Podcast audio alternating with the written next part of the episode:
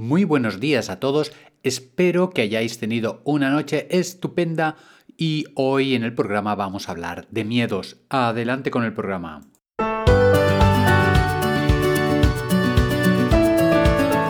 Estáis escuchando el podcast de Psicología, Comunicación y Crecimiento Personal de Joan Contreras. Bienvenidos. Bienvenidos, bienvenidos a todos. Quería comentaros algo que realmente es bastante fascinante y que lo había oído, pero nunca lo había experimentado así directamente, que es el tema de la voz. Cómo cambia el sonido de la voz según cómo esté el cuerpo, según cómo hayas pasado la noche, según si tienes, digamos, la cavidad de las cuerdas vocales más amplificada o no.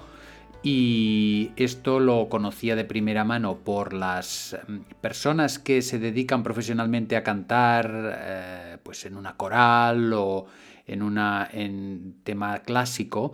Y entonces dicen que para las pruebas de audición, si quieres estar con la voz al 100%, necesitas estar despierto tres o cuatro horas antes o incluso más.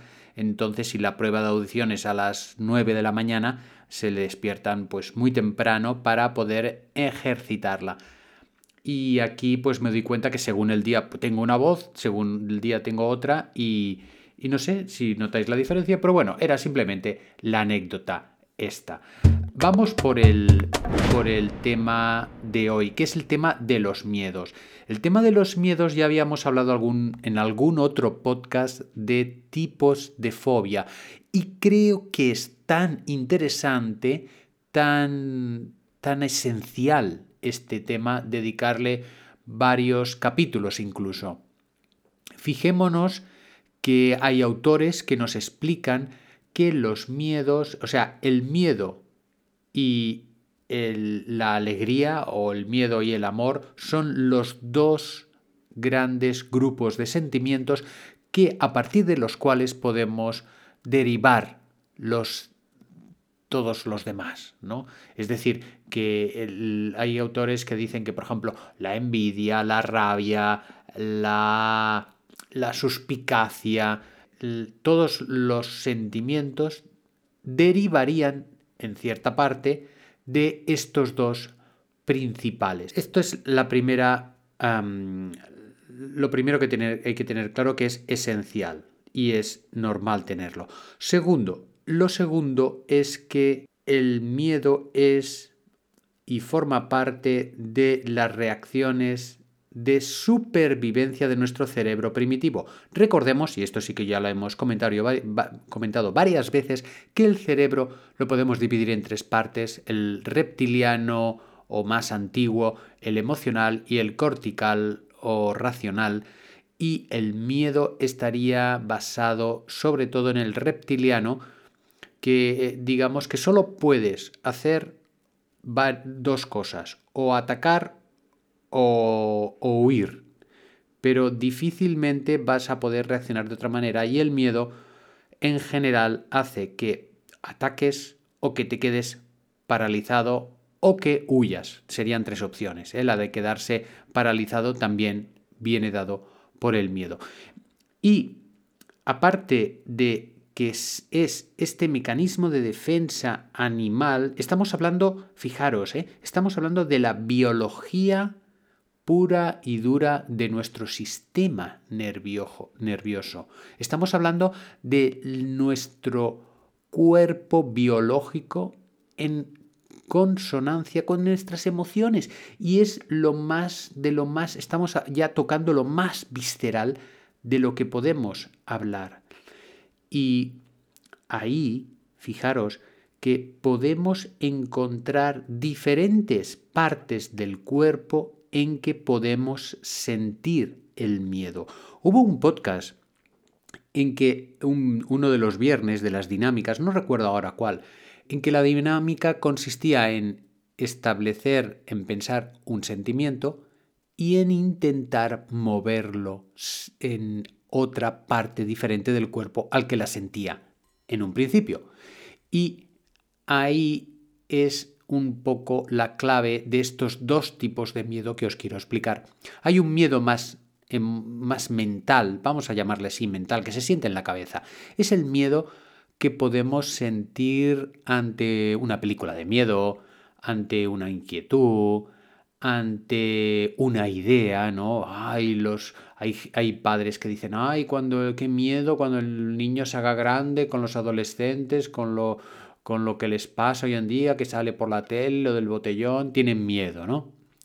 Y estos serían como miedos de baja intensidad.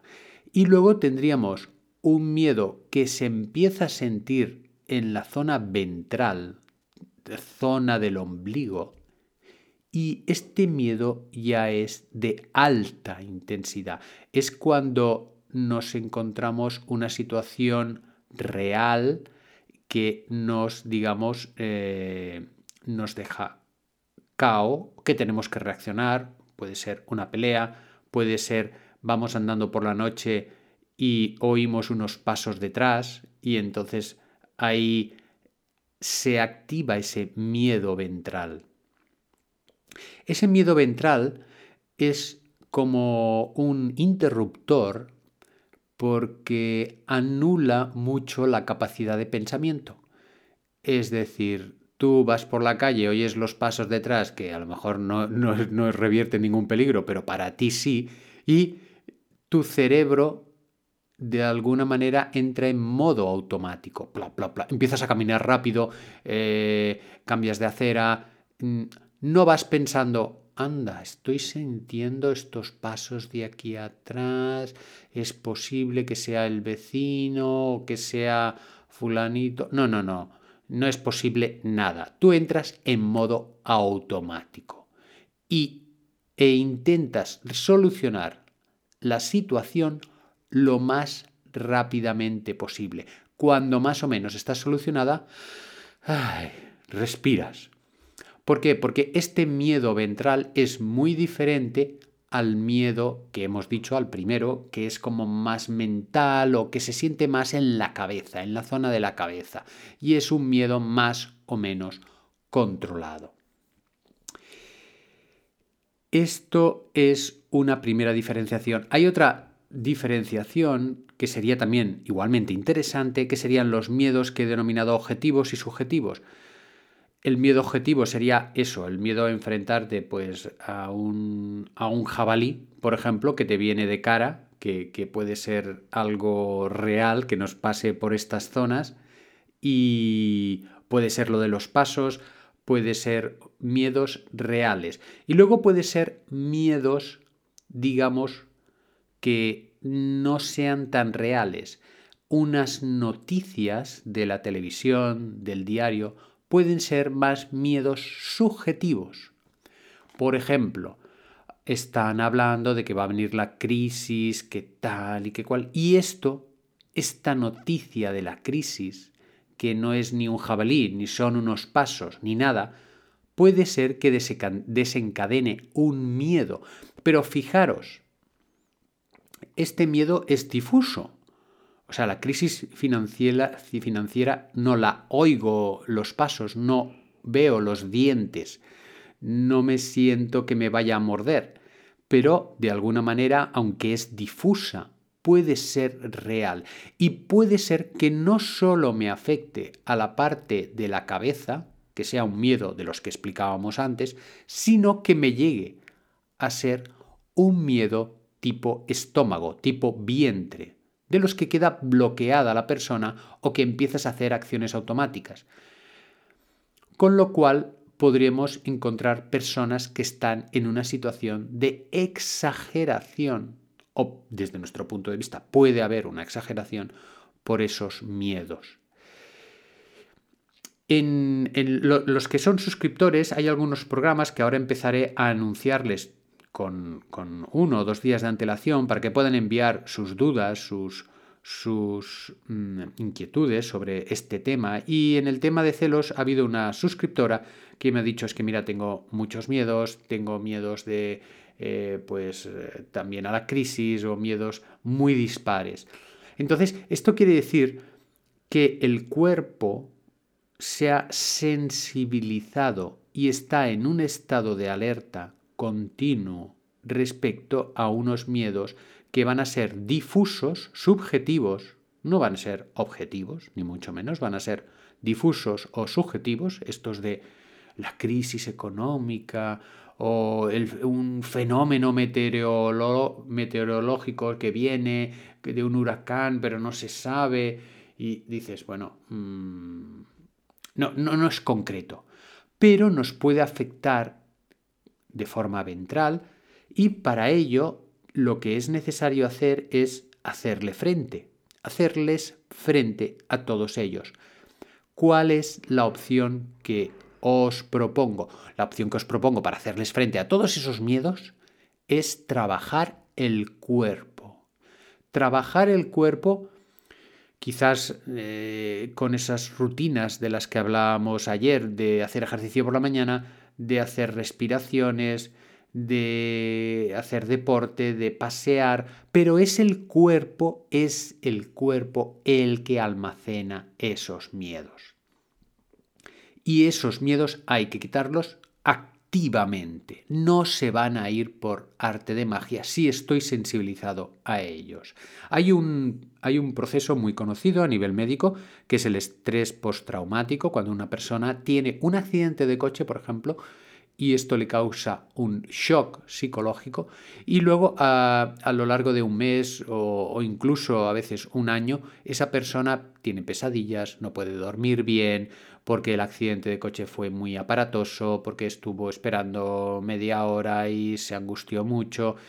Y esa persona es como si ese shock, ese miedo, esa situación de ver la muerte cerca, hace que su cuerpo almacene esas sensaciones alterando el sistema nervioso, alterando el sistema autónomo, alterando los ritmos habituales de incluso de comida, sobre todo de sueño, una irritabilidad importante. Y el trabajo se realiza por medio de visualizaciones, por medio de relajación, por medio de respiración o por medio de ejercicios físicos, pues yoga o del tipo chikun o cualquier otro tipo de eh, trabajo con el cuerpo. Por tanto, y este es un primer programa que ya estamos agotando el tiempo sobre el miedo, ¿cuál sería la, la recomendación? Detectar esos miedos inconscientes, difusos, que no nos dejan sonreír o reír abiertamente, que nos quitan el sueño más de una noche y una vez detectados ir con mimo trabajándolos para, para quitarlos de encima si es necesario ir incluso a un terapeuta, pues vamos a un terapeuta. Y si me lo puedo trabajar yo mismo, adelante que vosotros, que vosotras empezáis a tener un nivel para detectar y para afrontar esos miedos, cada uno con su intuición, cada uno con su sabiduría interna. Vamos a hacer la reflexión del día, esta vez sí recordándoos de que os podéis hacer suscriptores por una aportación puntual o una pequeña eh, aportación mensual. Os ponéis en contacto conmigo en el email divulgación arroba en el cual también me podéis enviar sugerencias, dudas, cuestiones y también os animo a que mm, eso, que compartáis el programa con gente que creáis que le puede interesar. Vamos a respirar, inspiramos y vamos a desprendernos de todos los miedos, vamos a como agitar nuestro cuerpo, vamos a sacar los miedos de los brazos, vamos a, a frotar nuestra cabeza, nuestro vientre. Tomamos aire y vamos a ser y sentirnos libres de los miedos que podamos contener y afrontarlos con la sensación de que los vamos a superar totalmente. Inspiramos por última vez.